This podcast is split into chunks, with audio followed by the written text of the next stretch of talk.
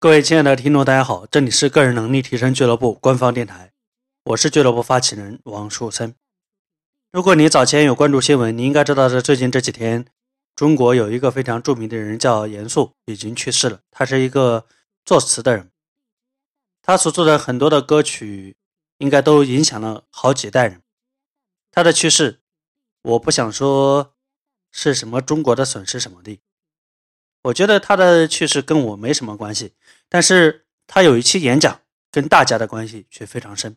他在这期演讲中说了两个观点，老王非常认同。他说的第一个叫什么呢？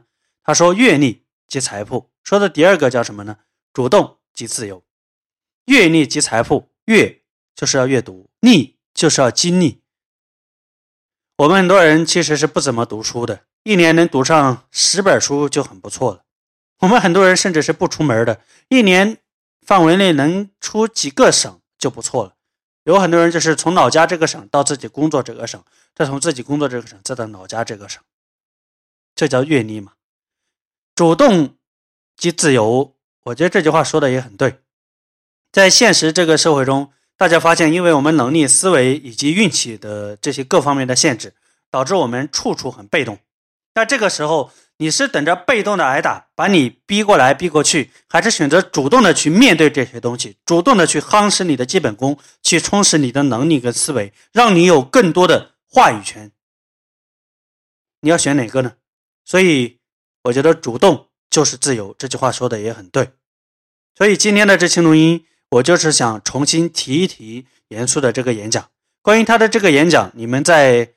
这期节目所在的这个电台也能找到，我也上传上去了，你们记得结合起来仔细听一下。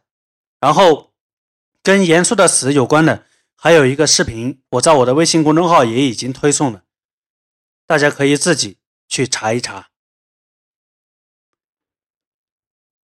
有的时候啊，一个人的生跟一个人的死看起来其实跟我们大众来讲真的是没什么关系，但是大家有空的时候。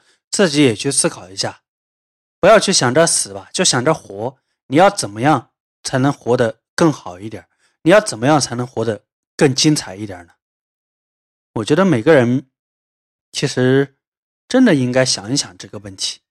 你应该还应该再问自己一个问题：到底是什么原因搞得你现在活活不好，死死不了呢？好了，今天的这期录音就到这里，大家记得关注老王的微信公众号。公众号就是老王的名字，王树森，三横一竖王，树木的树，森林的森，记得关注。我们下期节目再见。